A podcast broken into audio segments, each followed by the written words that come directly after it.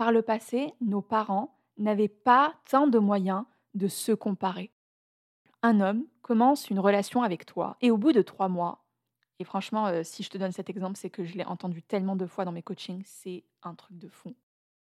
À quoi est-ce qu'on s'attendait avec tout ça? À quoi est-ce qu'on s'attendait? On veut que ça marche tout de suite, on veut les plus belles sensations, on veut les fleurs, les sacs de luxe,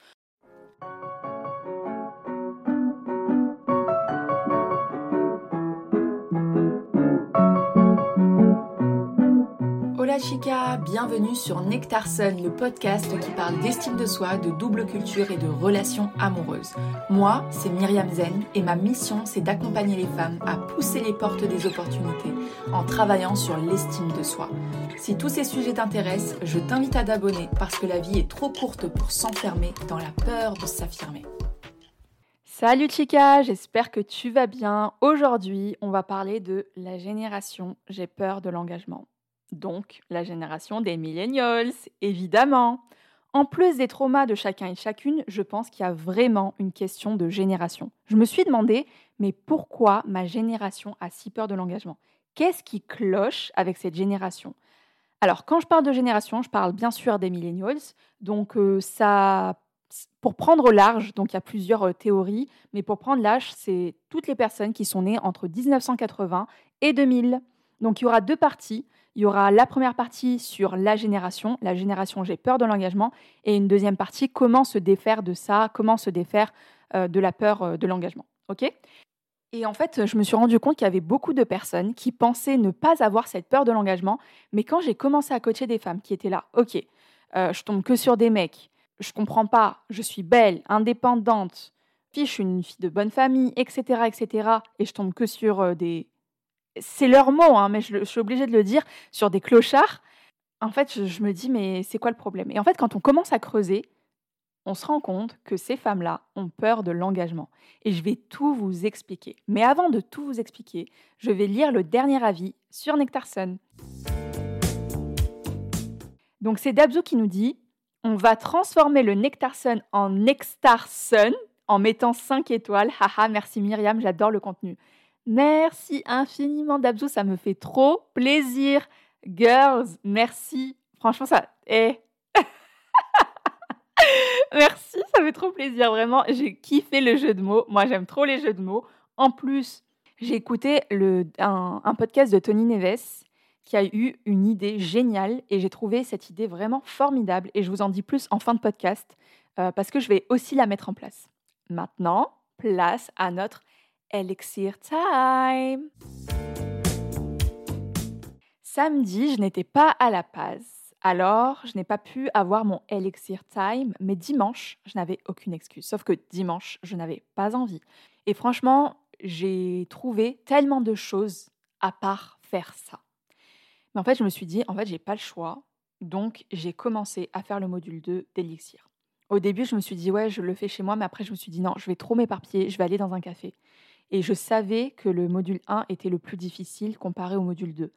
Donc je le rappelle, Elixir, pour celles qui ne le savent pas, c'est une formation que j'ai créée en 2023 avec tous mes outils, les outils que j'utilise en coaching individuel et qui permet en six étapes de réécrire son mythe personnel et enfin de rayonner. En fait, ça fait tout le travail sur le syndrome de la gentille les objectifs, les blessures euh, personnelles.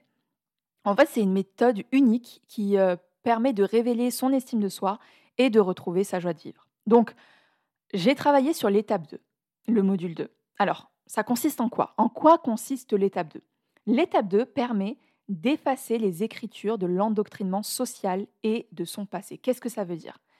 Concrètement, l'étape 2, elle permet d'explorer les mécanismes cachés qui entravent l'estime de soi.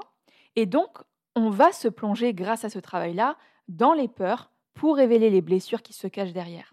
Et en fait, ça permet aussi de briser les schémas puisque on prend connaissance de choses qui n'étaient pas totalement dans la conscience pour s'en libérer, bien évidemment. Donc, il y a eu tout le travail à faire sur le mode survie. Moi, personnellement, je n'ai pas de problème par rapport à ça. Par contre, j'ai reconnu beaucoup de gens autour de moi qui étaient en mode survie. Et d'ailleurs, si tu veux savoir ce qu'est le mode survie, j'ai fait un épisode de podcast sur le mode survie. Deuxièmement, euh, ben, si on va en parler aujourd'hui avec euh, notre épisode sur, euh, sur l'engagement, mais il y a aussi la fuite de la réalité. Et ce module 2 permet vraiment de se rendre compte de la fuite de la réalité que l'on peut faire. En fait, je me suis rendu compte que moi aussi, il y avait des moments, beaucoup moins que par le passé, hein, où je fuyais la réalité. Le troisième point sur lequel j'ai travaillé, c'est les blocages émotionnels. Et là, j'ai eu des révélations. Non, mais vraiment des révélations, waouh, incroyable. Et je voulais vous partager une croyance qui revient très souvent. La première croyance que je vois très souvent, c'est je ne suis pas prête pour faire ce travail sur moi. Et ça, je le vois avec les filles euh, de la saison du oui. Je, l'ai vu aussi avec, euh, je vais vous en parler par la suite, une, une fille dans Elixir. Mais en fait, je veux te dire que ton cerveau met des résistances. Pourquoi? Parce que ton cerveau, ça fait des années qu'il fonctionne d'une manière. Là, tu es en train de lui dire, ton disque dur, il n'est pas bon. Il y a un virus dans ton disque dur, il faut que tu enlèves ça. Il va résister, il va mettre des chevals de Troie. Non, j'en ai pas besoin. Non, je suis pas prête. Non, j'ai pas le temps, etc. Et Vraiment, je me suis rendu compte de ça en faisant, euh, en faisant ce travail. Et j'ai kiffé le travail sur les peurs et sur les croyances parce que c'est de ça aussi dont on parle. Et je me rends compte que j'ai aussi beaucoup traîné de peurs et de croyances. Et je me suis rendu compte aussi que j'avais beaucoup évolué par rapport à mes peurs. Imaginez, quand j'avais fait mon travail avec mon coach il y a trois ans, ma peur, c'était j'ai peur de parler face à une caméra sur Internet et que les gens me voient. Oui, c'était ma peur. Il y a trois ans, c'était ma peur. Aujourd'hui, mes peurs ont beaucoup, beaucoup évolué et ce ne sont absolument plus les mêmes. Mais je me suis rendu compte aussi que j'avais des croyances limitantes. Non, franchement, ce, travail, il était vraiment, vraiment, vraiment pas mal. Il y a un exercice sur les croyances, c'était une dinguerie, parce que ça m'a permis de voir à quel point j'étais tellement dure avec moi-même. Un truc de fou. En fait, j'ai adoré la manière dont j'ai mené l'exercice, l'enchaînement des questions, etc. Il y a un dernier point que je souhaite aborder avec toi, c'est que je me suis rendu compte de quelque chose qui, m'a, qui, va me permettre d'avancer dans mon cheminement personnel, hein, c'est sûr. J'ai eu une prise de conscience en faisant un exercice du module 2. En fait, c'est sur les blessures. En fait, j'aborde les, les blessures émotionnelles. J'ai subi le rejet quand j'étais ado, de manière répétée. Et ce qui est ressorti de ça, c'est que cette personne qui me rejetait, elle se rejetait. Et elle se rejetait parce qu'elle ne savait pas faire avec moi. Elle ne savait pas faire ce que moi je faisais pour elle.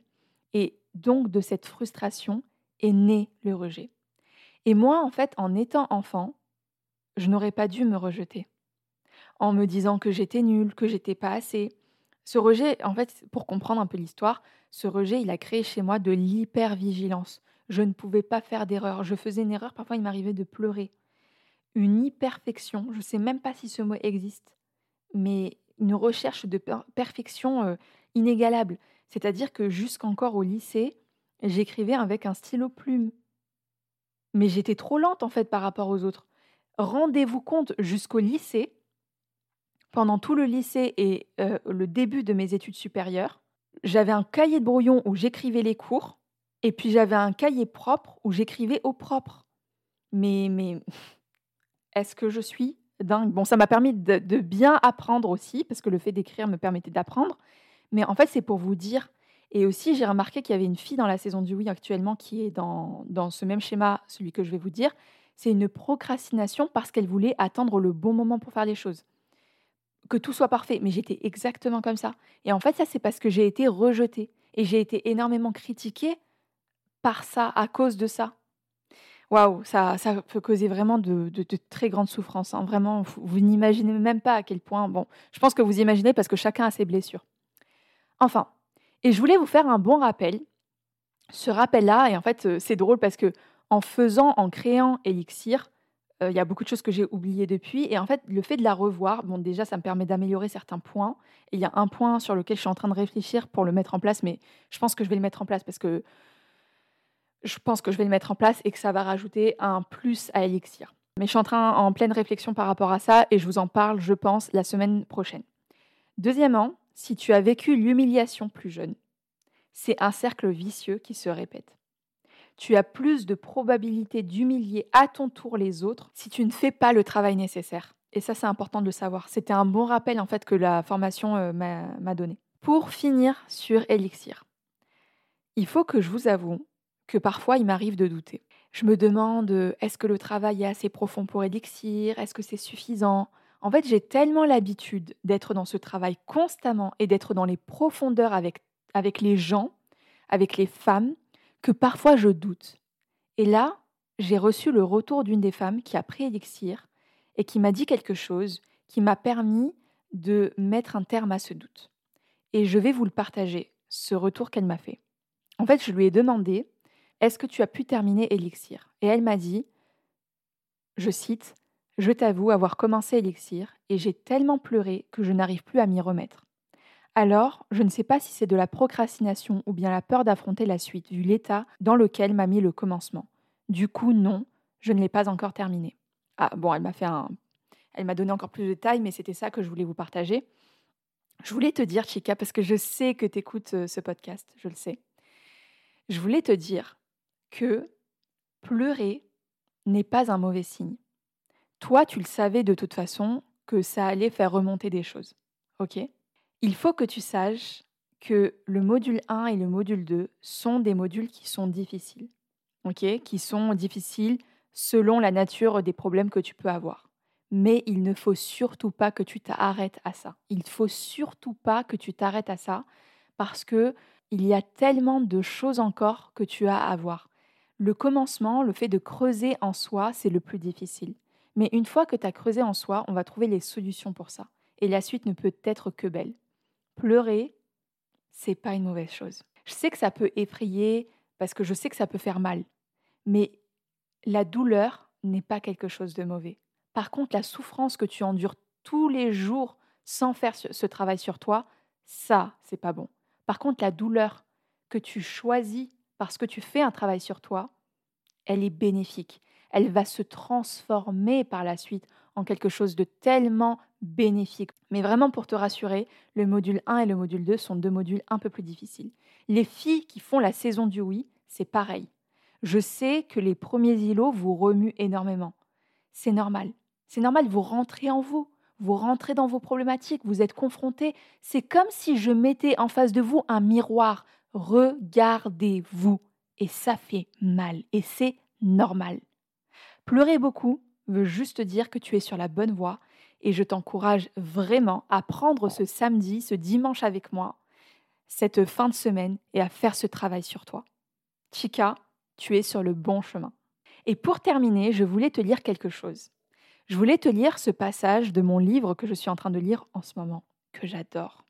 Je cite On peut parfaitement admettre les excuses du genre Je ne suis pas prêt ou J'ai besoin de temps, à condition que cela ne dure pas. Car en vérité, on n'est jamais totalement prêt, pas plus qu'il existe un moment adéquat. Comme pour toutes les descentes, dans l'inconscient, il y a un moment où chacun doit fermer les yeux et se jeter dans l'abîme. Voilà, c'était trop beau, c'était si bien dit que je voulais te le partager. Et à toutes celles qui attendent de prendre élixir pour être prête parce que j'ai besoin de temps, le temps, ça se prend, le temps, ça se fait, l'espace dans ce temps, ça se crée. Tout simplement. Et maintenant, on va passer à notre fameux sujet, la peur de l'engagement. Ce sujet, qui m'a été suggéré par euh, l'une des filles dans la saison du oui, mais aussi, euh, enfin, je me suis dit non mais c'est oui, absolument, il faut que je le fasse. Et en fait, je voudrais te dire qu'en ce moment, je lis un livre, un livre qui est incroyable, mais qui n'est pas fait pour tout le monde. Mais donc j'ai écrit l'épisode lundi, et lundi soir, j'étais dans mon lit douillet, dans ma couverture toute fraîche, j'ai mis la clim. Et en fait, voilà, je te dis clairement, c'est l'un de mes moments préférés. Genre vraiment c'est le paradis pour moi, ça. C'est le paradis. Je suis dans mon lit, moelleux, je suis en train de lire un bon livre. Et en fait, lundi, j'écris l'épisode lundi soir, alors que le sujet n'est absolument pas sur la peur de s'engager. Je lis un passage sur la peur de s'engager. Et je me dis, c'est une dinguerie, c'est dingue. Et ce passage-là, il y a deux passages, je vous les partagerai en fin d'épisode. Voilà. Oh, Là, tu me vois pas, mais je suis en train de, de bouger mes mains comme si j'étais en train de donner un cours à une classe, je te jure. Mais ce que tu vas apprendre là, dans cet épisode, je suis sûre et certaine que tu vas te reconnaître. Franchement, enfin, je dis pas que tu vas forcément toi te reconnaître, mais reconnaître notre génération. C'est obligé. Première question pour toi. À ton avis, est-ce que tu es dans la peur de l'engagement en amour? Ça peut aussi être au travail, ça peut être aussi dans la vie de manière générale, mais là, on va faire un petit focus sur l'amour, bien que ce que je vais dire fonctionne très très très très bien pour le travail, la vie de manière générale, le fait de ne pas prendre de décision, etc. Alors, je vais te donner plusieurs, hmm, plusieurs billes qui vont te permettre de savoir si tu as peur de l'engagement en amour. Premièrement, tu attends le partenaire qui va te donner des papillons dans le ventre. Bon, je veux te dire que si tu attends un partenaire qui va te donner des papillons dans le ventre, c'est que tu es peut-être à la recherche d'un partenaire qui n'est pas totalement fait pour toi. Parce que, au contraire, le partenaire qui ne te donne pas des, des papillons dans le ventre, c'est certainement un partenaire sain. Ou en tout cas, tu vas dans une relation saine. Deuxièmement, ah, il est jamais assez bien. Peut-être que tu m'écoutes et que tu te dis, euh, enfin, tu es un homme, mais que tu m'écoutes, il n'y a aucun problème. Peut-être qu'il il ou elle n'est jamais assez bien. Ah, jamais assez bien cette personne. Troisièmement, tu ne laisses pas de chance. Tu penses que c'est platonique et tu laisses aucune chance. Quatrièmement, il y a toujours quelque chose qui va pas. Toujours quelque chose qui va pas. Oh non, il avait euh, une, de la salade entre les dents. Ah non, non, sa chemise, euh, elle n'était pas blanche, elle était blanc cassé et moi, ça, j'aime pas. Tu vois ce genre de truc? Eh ben voilà. T'es intéressé, t'es très intéressé jusqu'à ce qu'il soit à son tour intéressé par toi et là, tu n'as plus aucun intérêt pour lui. Tu te reconnais? Hmm, Peut-être que tu as peur de l'engagement. Tu es toujours occupé, toujours trop occupé. Tu remplis tes journées. Tu remplis tes journées de plein de choses. Tu as certainement peur de l'engagement. Tu as peur de perdre en liberté, tu as peur de prendre des décisions, tu as certainement peur de l'engagement. Donc voilà, toutes ces choses-là permettent de dire si tu as peur de l'engagement, probablement ou pas. C'est à toi d'en juger. Je vais te donner plein d'arguments qui me font dire que notre génération a peur de l'engagement et je vais t'expliquer pourquoi point par point, ok? Et on commence tout de suite avec le premier point. Nous sommes une génération qui avons peur de souffrir. Oui. Nous sommes une génération qui n'avons pas peur de tomber amoureux, parce qu'on aime tomber amoureux, mais on a peur du chagrin que peut causer l'amour. Nous ne sommes tout simplement pas habitués à souffrir. Désolée de vous le dire, mais c'est vrai. C'est mon avis et je pense qu'il est vrai. Il y a quelques années de ça, j'ai commencé un livre que je n'ai jamais terminé. C'est rare, mais ça m'arrive. C'est Antifragile de Nassim Nicolas Taleb allez voir le bouquin, euh, c'est une Bible le truc. Non, c'est pas une Bible, c'est une encyclopédie. Mais c'était très intéressant. De ce que j'ai appris déjà, c'était très intéressant. En fait, on rentre dans le livre pour nous dire que notre société moderne nous a rendus fragiles en mettant des protections absolument partout. Et en fait, Nassim Nicolas Taleb critique des structures et des mentalités qui viennent renforcer la fragilité plutôt que l'antifragilité. Qu'est-ce que ça veut dire ce charabia? Je vais te donner un exemple et tu vas tellement mieux comprendre. Donc il y a une expérience qui a été faite à Drachten aux Pays-Bas.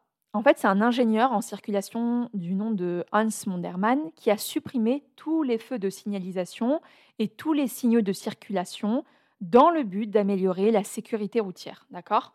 Euh, Et tous les passages piétons aussi. Et en fait, on s'est rendu compte qu'en supprimant tout ça, il y a eu une réduction considérable des accidents parce que les gens étaient obligés d'être plus attentifs et de communiquer entre eux à travers des signaux non verbaux. Et le raisonnement en fait derrière tout ça, c'est que les feux de signalisation et les autres signaux comme les passages piétons, ils peuvent créer l'idée d'une fausse sécurité. Et donc ce qui incite les conducteurs à se fier entièrement aux signaux plutôt qu'à leur propre jugement. Et en fait, ils suppriment les aides. En supprimant les aides, les utilisateurs de la route doivent s'engager de manière plus active avec leur, environnement.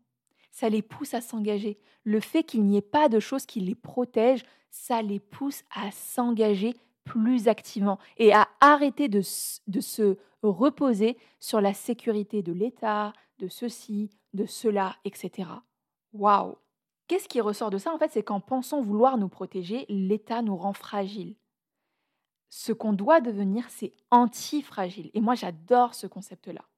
Donc, l'un de mes arguments de pourquoi notre génération a si peur de l'engagement, c'est que on a tellement été protégé par nos parents, par l'État, tellement été mis dans une zone de confort que je pense qu'on a peur de souffrir. Et en fait, quand je vois dans les autres pays, je me dis mais c'est tellement, euh, c'est tellement pas comme ça. Tu vois, l'un des pires pays au niveau de la circulation, on dit que c'est l'Égypte. Malheureusement, je n'y suis jamais allée, mais j'ai vu le Sri Lanka et c'est un level mamma mia. Non, c'est un truc de fou. Et en fait, c'est tellement n'importe quoi. ce qui m'a le plus surpris, c'est que je n'ai jamais vu d'accident au Sri Lanka. Je n'ai jamais vu d'accident pendant mes six mois au Sri Lanka. Je n'ai pas vu d'accident. J'en ai vu bien plus en France avec toutes les signalisations. En fait, cet exemple personnel me permet d'appuyer ça, en fait, d'appuyer ça.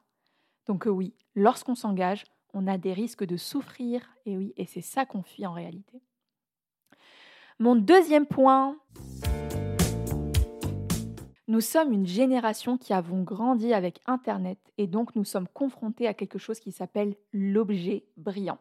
L'objet brillant, c'est quand euh, ça vient du marketing et c'est quand une nouvelle idée, une technologie une tendance détourne notre attention de ce qui est actuellement en cours.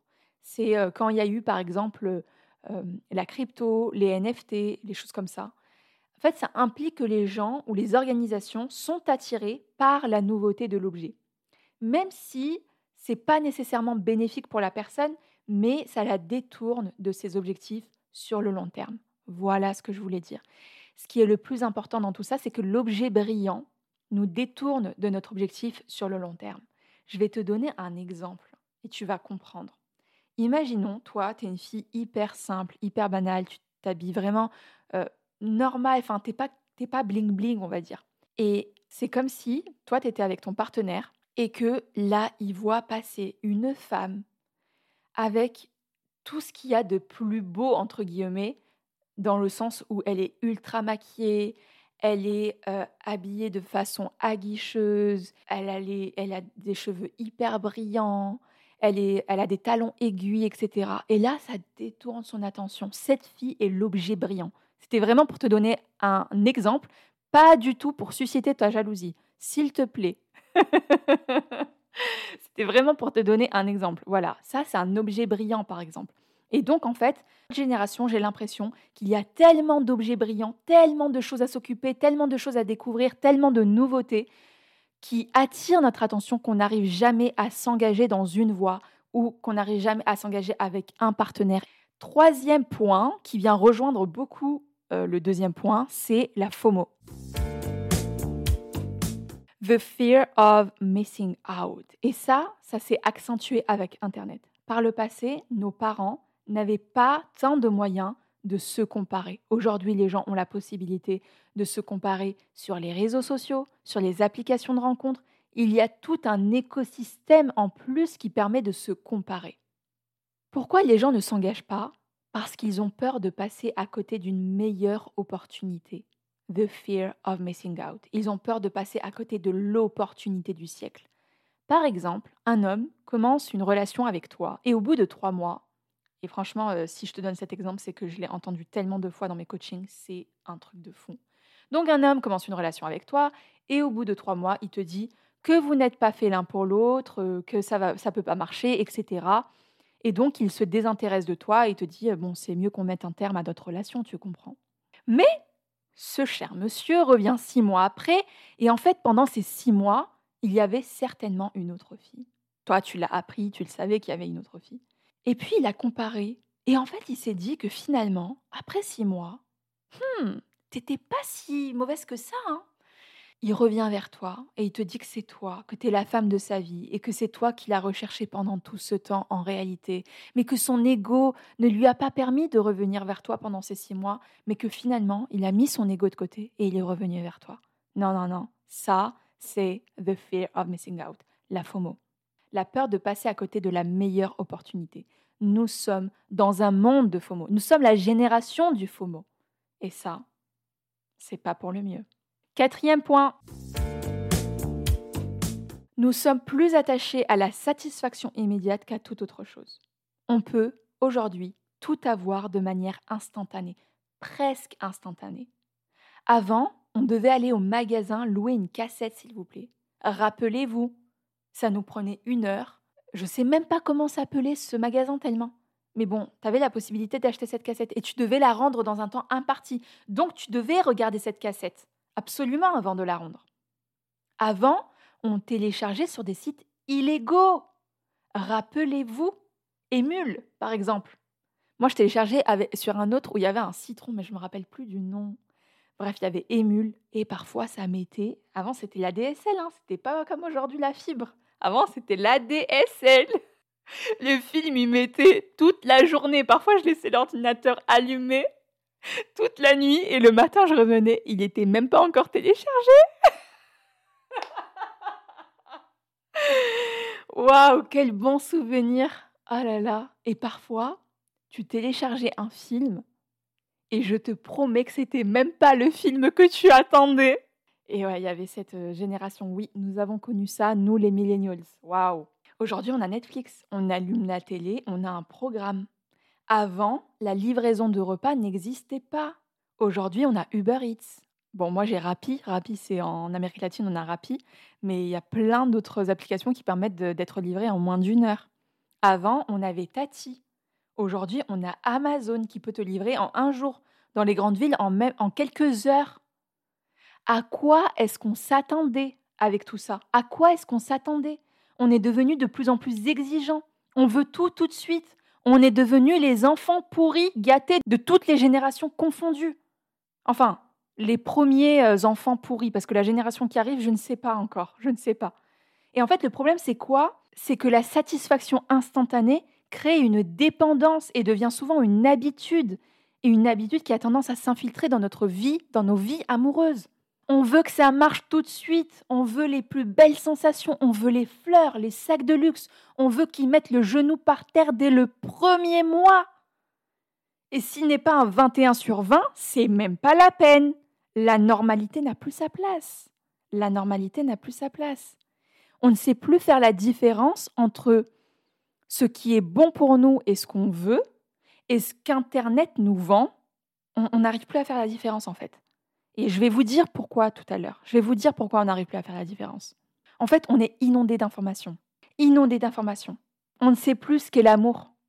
Parce que Internet nous vend une idée de l'amour qui n'est pas la réalité. Nous sommes une génération qui est désillusionnée. Cinquième point. On a bien plus de moyens de s'échapper de notre quotidien, de le fuir alcool, drogue, TikTok, Netflix, Uber Eats, la bouffe, tout, ça nous permet de ne plus se confronter à nos réels problèmes. Ils ont des problèmes, ok. Il y a des gens qui pensent vraiment comme ça. Ok, j'ai des problèmes, mais tant qu'ils ne prennent pas trop de place, c'est pas fait pour moi. Ni de coaching, ni de thérapie. C'est bon pour moi, j'ai mon échappatoire, mon alcool, ma drogue, mon TikTok, peu importe j'ai mon échappatoire. Mais enlevez-leur ça, enlevez-leur l'alcool, leur drogue, TikTok, Netflix, etc. Enlevez-leur leur fuite et vous verrez, et vous verrez. Tout ça, en réalité, ce n'est que pour t'échapper. Et je vais te choquer peut-être, mais même le voyage, c'est bon, je me le suis même avoué à moi-même. Oui, le voyage, peut-être que c'est le plus sain de tous, mais c'est le meilleur moyen de fuir la réalité pendant quelques jours, pendant quelques semaines, pour les millennials. Et je me suis rendu compte de ça en discutant avec une amie. Nous sommes la génération qui fuyons la réalité à travers le voyage. Le résultat, c'est quoi? C'est qu'on ne s'écoute plus, en fait. C'est pour ça qu'on n'arrive même plus à faire la différence entre ce que nous on veut, ce qu'Internet nous vend, etc. On ne s'écoute plus. Alors on ne sait pas ce qu'on veut puisqu'on est embrouillé par le bruit du monde. On est embrouillé par Netflix, Uber Eats, TikTok, etc. On est embrouillé par tout ça par la malbouffe que l'on mange, on est embrouillé. Et donc, on n'entend que le bruit du monde. Même la musique, même la musique est une échappatoire. Sixième point, la hook-up culture est totalement normale. La hook-up culture est totalement normale, oui. Avant, nous devions obligatoirement nous marier pour avoir des relations. Encore aujourd'hui, certaines cultures et certaines familles, mais plus comme avant. Bien évidemment, ça existe encore, mais plus comme avant. Aujourd'hui, il y a un gros problème. On est passé en fait d'un extrême à un autre en, très peu de temps. Par le passé, c'était euh, voilà famille traditionnelle. Pour euh, être en relation avec une personne, tu dois te marier, etc. à euh, les aventures d'un soir, Tu vois, les aventures d'un soir tous les soirs. Pas tous les soirs, mais plusieurs fois par semaine. Et en fait, il y a un gros problème avec cette hookup culture. Ça s'appelle la hookup culture. Je vous invite d'ailleurs, euh, si vous voulez en savoir plus, j'ai pris toutes les études qui existaient sur ça pour vous montrer à quel point c'était nocif pour les hommes comme pour les femmes. Hein. Vraiment, cette hookup culture euh, nous perd. Donc, il y a certaines études qui ont suggéré que les personnes, hommes et femmes, ayant un plus grand nombre de partenaires sexuels, pourraient être moins susceptibles de s'engager ou d'avoir des mariages durables. Et oui, et je vous invite d'ailleurs à aller écouter le podcast pour euh, comprendre ça. Et donc, ça laisse un sentiment de vide, encore plus vide. Alors, quand on est dans le vide, on a encore plus besoin de se remplir, de s'échapper, de fuir. Et c'est tellement, tellement mauvais, tellement mauvais. en fait, c'est un, un cercle vicieux. Tout simplement, c'est un cercle vicieux. Septième point. Nous sommes devenus des maximisers au détriment d'être des satisfisers. Qu'est-ce que ça veut dire? Ça veut dire que nous ne voulons plus faire aucun compromis. Quoi? Des compromis? Mais qu'est-ce que c'est que des compromis? Nous ne voulons plus du tout faire des compromis. Et ça, c'est une grande raison qui fait que nous avons peur, terriblement peur de l'engagement. Pourquoi se mettre en couple avec cette personne et faire ce compromis alors qu'il pourrait, je dis bien au conditionnel, il pourrait y avoir une meilleure option, illusoire par ailleurs, ailleurs Pourquoi je ferais des compromis? Donc, qu'est-ce que ça fait? Ça fait que les compromis sont beaucoup moins attrayants. Quand je dis qu'on devient des maximisers au détriment d'être des satisfisers, c'est que nous sommes une génération qui voulons le maximum dans tous les critères que nous recherchons. On veut le maximum partout, au détriment d'être des satisfisers. Ok, je prends mes critères les plus importants et je me satisfais de ça. On s'est rendu compte que les satisfisers étaient beaucoup plus heureux dans leur euh, relation parce qu'ils arrivaient à voir les qualités de la personne. Les maximisers voient beaucoup plus les problèmes chez la personne. Donc devenez des satisfisers et faites des compromis. Donc voilà, ça c'était les idées que j'avais par rapport à cette génération, j'ai peur de l'engagement. Dites-moi, hein, n'hésitez pas à venir euh, en DM sur Instagram ou me dire par mail ou même me faire un avis sur euh, Apple Podcast pour me dire ce que vous avez préféré dans ce podcast, ce que vous avez aimé, moins aimé. N'hésitez pas. Et je voulais vous partager l'idée que m'a donnée euh, Tony Neves en écoutant ces podcasts, d'ailleurs qui sont géniaux, je vous recommande. Bon, c'est sur du marketing, mais c'est très intéressant. Alors, qu'est-ce que je vais faire? Je vous invite à laisser un avis sur Apple Podcast. Qu'est-ce que ça fait? Ça fait que à la fin du mois d'octobre, je vais tirer au sort une personne et cette personne-là gagnera un coaching avec moi de 45 minutes en individuel. Donc je vous laisse aller sur Apple Podcast, c'est hyper simple, genre il n'y a même pas besoin de s'inscrire. Hein. Vous, laissez, vous mettez 5 étoiles, vous mettez un avis, et fin octobre, chaque mois je ferai ça, je tirerai au sort une personne. Pour finir, sur quelques passages du livre que je t'ai dit tout à l'heure. C'est ce livre-là s'appelle Femmes qui courent avec les loups. Donc euh, premièrement, moi je pense que c'est un livre qui se lit quand on est loin dans son développement personnel. Ça peut pas correspondre à tout le monde et euh, mais j'adore. J'adore ce livre mais il y a ces deux passages-là que je veux te partager. La peur ne saurait constituer une excuse valable pour ne pas accomplir ce travail. Tout le monde a peur. Rien de nouveau là-dedans. Qui vit a peur. Sous son aspect primitif, c'est une créature d'appétit. Il n'aime que les plaisirs, tente d'éviter toute incertitude et la peur qu'entraîne cette incertitude. Il est à la fois très prudent et très avide. Ils font surtout ce qui semble devoir lui apporter une satisfaction immédiate. Le contraire l'effraie. Quand j'ai lu ça, je me suis dit, c'est un truc de fou à quel point ça me fait penser à notre génération. Cette génération qui a peur de l'incertitude, qui a peur de l'engagement. Et donc, je voulais terminer avec cette phrase, toujours dans le livre. Tout change le jour où il s'autorise à aimer, même si. Et elle a mis entre guillemets même si. Donc je répète, tout change le jour où il s'autorise à aimer, même si. C'est tout pour moi. Si tu as aimé ce podcast, je t'invite à mettre 5 étoiles sur ta plateforme d'écoute. Et nous, on se retrouve la semaine prochaine. Hasta luego